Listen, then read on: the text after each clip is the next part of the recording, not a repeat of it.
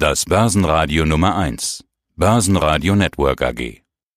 Heiko Thieme spricht Klartext. Der Heiko Thieme Club. Heiko Thieme, globaler Anlagestratege. Und zwei Jahre lang hat die Financial Times geätzt gegen Wirecard und über Bilanzbetrug geschrieben. Und zwei Jahre lang hat Wirecard zurückgeätzt und hoch und heilig versprochen, alles ist in Ordnung, die Bilanzen sind nicht künstlich aufgebläht.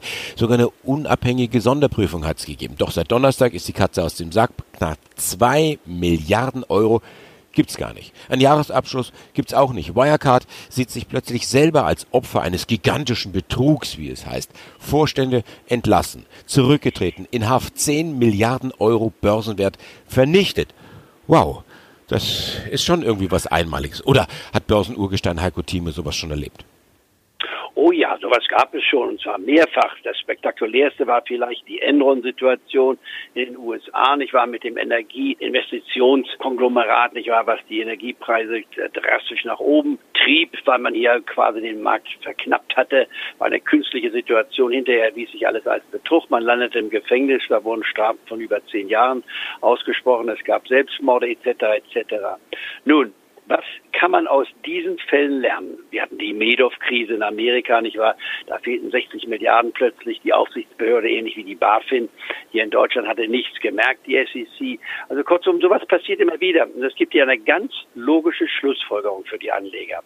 Bitte tut nicht alle eure äh, Ostereier in einen Korb. Don't put your eggs in one basket, wie man im Englischen so schön sagt. Also nicht alles auf einmal setzen wenn man schon in der Börse investiert, dann bitte streuen und unsere Mitglieder kennen ja mein Prinzip. So viel Buchstaben wie im Alphabet, es kommt auch an, welches Alphabet man benutzt, ob man 26 oder 27 Buchstaben hat, nicht wahr? Lassen wir das mal offen und sagen, 27 Werte soll man sein Portfolio haben und das heißt per Definition ein Wert sollte mehr als drei Prozent haben. Früher sagte ich schon mal, als Ausnahme kann man fünf Prozent machen, aber ich habe mich mittlerweile selbst überzeugt, drei Prozent reichen. Und je spekulativer eine Anlage ist, so umso risikoreicher sie ist, umso geringer wird der Betrag. Das heißt, dann investiert man nicht drei Prozent in drei Tranchen insgesamt, also jeweils mit einem Prozent, sondern man macht nur zwei Prozent bei Nebenwerten und bei hochspekulativen Titeln maximal ein Prozent.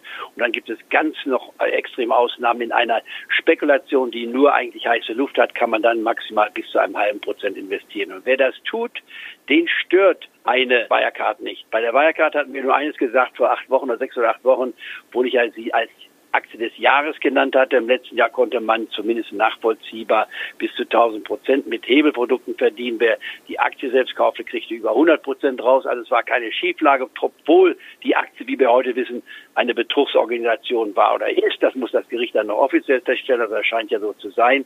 Ich habe mich seit anderthalb Monaten von der Aktie verabschiedet, gesagt, wer was hat, kann es noch halten. Allerdings, wenn die Aktie steigt, dann rausgehen nach 20 Prozent plus im ersten Drittel und 30 Prozent im zweiten. Und wenn mir da gefolgt ist, müsste eigentlich im schlimmsten Falle im allerschlimmsten Falle ein Prozent noch vom liquiden Kapital haben. Und wenn er die Gewinne zusammenrechnet, die man dort gemacht hat, hat man bei Wirecard aus meiner Sicht nichts verloren. Nur wer zu hoch gepokert hat, der ist davon betroffen. Aber auch da ist der Unfall absolut überschaubar. Es kommt immer auf die Summe an. Man kann alles, auch jeden Blödsinn kaufen. Es kommt nur auf die Summe an, die man investiert. Uns haben natürlich viele Fragen erreicht, gerade jetzt zum Thema Wirecard, verständlicherweise auch mit reichlich Emotionen. Da haben offensichtlich sämtliche Kontrollorgane versagt, schreibt ein Hörer. Selbst die BaFin räumt Versäumnisse ein. Und Sie hatten es ja beschrieben, das ist so dieses Thema Enron, Enron-Gefühl. Die Frage ist natürlich, wer hat Schuld an dem Schlamassel? Also man kann die Schuld immer bei anderen sehen. Und deswegen ja meine Schlussfolgerung. Wir können darüber lange diskutieren, wer schuld. Natürlich hat die BaFin Fehler gemacht.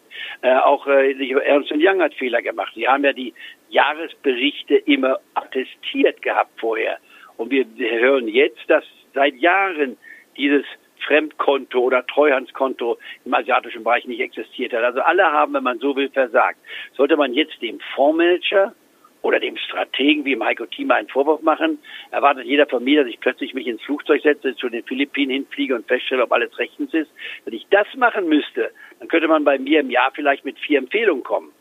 Und selbst dann ist es nicht sicher, wenn man selbst alle Nachforschung gemacht hat. Irgendwo ist das Vertrauen noch da. Und deswegen die Grundregel, liebe Clubmitglieder, Sie hörten einen Ausschnitt aus dem aktuellen Heiko Thieme Club.